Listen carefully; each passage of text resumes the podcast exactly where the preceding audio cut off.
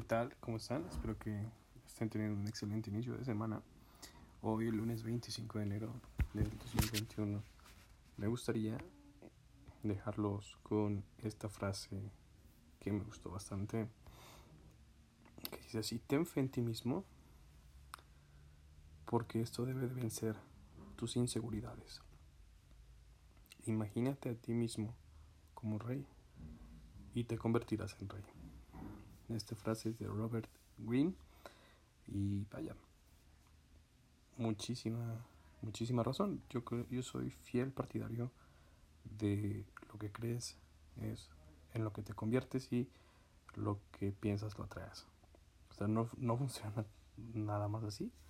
Sencillamente como de quiero ser fitness, piensas ser fitness y eres fitness, pero, o sea, no funciona así.